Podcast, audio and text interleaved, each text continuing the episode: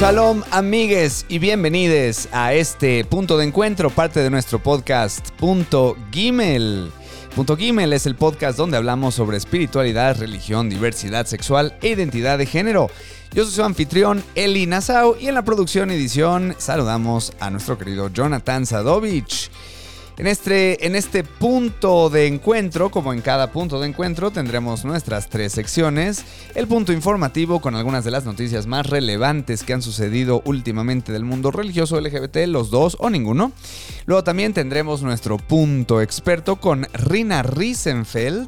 Y por último, nuestro punto recomendado, donde les daremos una recomendación sobre algo que hacer. Así que, bienvenidos, Inematov a este punto de encuentro.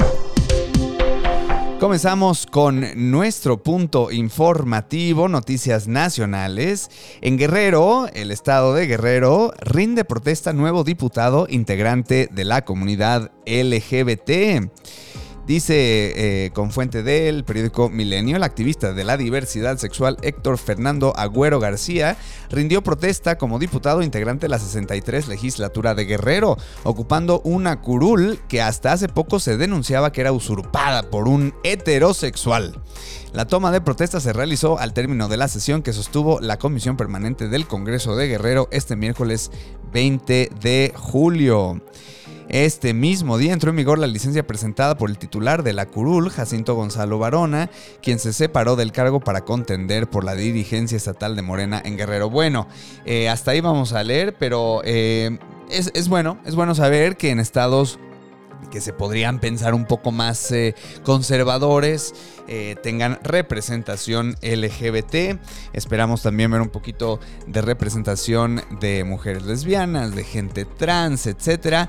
Pero paso a pasito, eh, México sorpresivamente se convierte en un lugar que da paso a gente de toda la diversidad del espectro de la sexualidad e identidad de género, también en el mundo de la política. Luego vámonos más al sur, al sur del continente. En Chile derogan última ley homofóbica, el artículo 365 de Código Penal, con fuente de soyhomosexual.com. El 2 de agosto del 2022, integrantes del Congreso Nacional derogaron el artículo 365 del Código Penal, considerado como la última ley explícitamente homofóbica en Chile aunque falta completar el proceso en la Cámara. El Movimiento de Integración y Liberación Homosexual Móvil celebró que la derogación del artículo última ley explícitamente es un hecho. Bueno, ya lo leímos, ya, ya lo dijimos eso de 365 muchas veces. La demanda llevaba en la agenda desde 1999.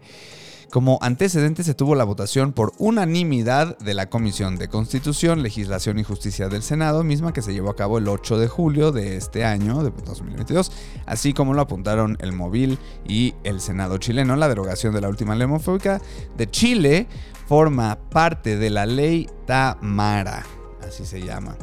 Pues miren, eh, Chile, que es un país también bastante mocho, donde el divorcio ni existía, pues eh, el, matrimonio estaba gobernado por la iglesia católica, ¿no? Entonces eh, el divorcio me parece que hasta hace poco eh, se instauró, entonces pues vemos este, este tipo de, leyes que bueno, que, que, dan gusto, ¿no? Este, en Chile no queremos ser, no queremos tener a, países homofóbicos en Latinoamérica y, y Chile, no, Chile no debe de ser la excepción. Em, quería hacer un chiste eh, un poco vulgarzón, pero me lo voy a ahorrar. Entonces vayan a Chile y felicítenlo. Claro que sí. Y por último, eh, esta famosísima señora católica que se hizo popular en redes sociales se convirtió en DJ en un bar en Zacatecas, en un bar gay de Zacatecas. Bueno, no sé si han visto a esta señora, la señora católica que se llama Erika Edith Navarro, em, que es originaria también de Zacatecas y que se convirtió en una influencer en las redes por criticar sabes, vestimentas y actuar de la gente que supuestamente vive en pecado, como lo ha dicho de gente que usa shorts, ¿no? Para ir al gimnasio, que dice que eso antes era eh, ropa interior y ahora que, bueno, y que, y que el demasiado músculo no puede ser porque eso es pecado. Bueno, pues la invitaron, ah, vino a la Ciudad de México a poner ambiente en un antro al mostrarse como DJ. En un video en TikTok, Alejandro Castillo, otro influencer zacatecano y quien siempre acompaña a la señora católica, anunció a la señora Edith a, a su llegada a la Ciudad de México. Pues nada, en, en ese video la señora menciona que asistiría a este lugar porque Jesús dijo que hay que ir a donde está el pecado argumentar que no va a la iglesia a predicar porque para eso está el sacerdote y las monjitas. Bueno, eh, ¿qué opinan ustedes? ¿Contradicción, hipocresía, aprovecharse de su fama o eh, haciendo la ley eh, de que ella considera de rescatar o de salvar estos pecadores entre, entre comillas, lo que ella considera, ¿no? Pero bueno, siendo ella DJ, ya no sé si es parte del, chiste. Bueno, estas personas, personajes que, que salen como la chica de que hablaba como alienígena. Díganos qué piensan ustedes sobre esto. Y por lo pronto terminamos con el punto informativo. Vámonos con nuestro punto experto. En esta ocasión le damos la bienvenida a Rina Riesenfeld, quien nos hablará sobre un tema muy interesante, quizá menos hablado que, que otros, que es el tema de la asexualidad. Rina Riesenfeld, adelante. Soy la doctora Rina Riesenfeld y el día de hoy voy a hablarles de asexualidad, que pocas veces se habla de eso. La asexualidad es la ausencia de atracción sexual. Eso quiere decir que es una orientación sexual cuya atracción se dirige hacia nadie y se estima que el 1% de la población lo vive. ¿Cómo es eso? Ojo, no confundirlo con otras cosas. Por ejemplo, es diferente al celibato. En el celibato sí hay atracción, o sea, sí sabes si le gustan hombres, mujeres, los dos, pero deciden por elección no ejercer la sexualidad. O tampoco es como los antisexuales que creen que el sexo es algo malo, problemático, que corrompe a las personas y desde ahí se alejan de la sexualidad. Ah, no es el caso. La gente asexual tampoco es falta de líbido. Ojo, porque mucha gente me dice, es que yo soy casi asexual. No, es falta de atracción, no de líbido. Ahorita vamos a tratar de entender cuál es la diferencia. El, el líbido se refiere al deseo sexual. La atracción es hacia quién. Aquí no hay hacia quién. No hay un estímulo este, concreto en las personas. Tan es así que algunas personas sí tienen líbido sexual y se masturban para aliviar la sensación, o sea, lo que no tienen es fantasías de sí, yo quiero tener sexo contigo y con tal o esta persona me encantó o algo. Lo que tienen es el cuerpo reacciona, lo atienden, se masturban y sienten el alivio corporal. Mucha gente asexual incluso dice que hay mejores cosas que masturbarse, otras gentes este, reportan que no, no, no se masturban porque no sienten mucho deseo, ¿no? Es como si me dices, es que no entiendo. Imagínate que es un buffet la, sexualidad y de pronto pues nada te llama la atención, no se te antoja nada, ¿no? Como si puedes tener hambre, pero nada de lo que está ahí se te antoja lo cual pues hace que en un mundo tan sexoso, pues la gente dice, no entiendo, ¿no? Tipos de asexual más comunes. Tienes gente que es asexual y aromántico, o sea, no siente ni deseo sexual ni romántico, ofrece cariño, acompañamiento, cosas sociales. Gente que es asexual romántico, o sea, que sí siente la parte de enamorarse, manifestaciones de afecto, pero no lo tiene conectado con la sexualidad. Gente que es gris asexual, o sea que tienen en muy pocas ocasiones sienten esta ganosa. Es gente que puede tener un encuentro sexual, pero no viene de la atracción, viene del momento. O sea, por ejemplo, en un antro se la están pasando bien, se arma ahí un tema, tal, se prenden y tienen la relación sexual, pero no es que dice, wow, voy a repetir o esta persona me encantó, o sea, más bien fue la circunstancia sexosa la que denomina, ¿no? También tienes a la gente que es demisexual. ¿Qué es alguien demisexual?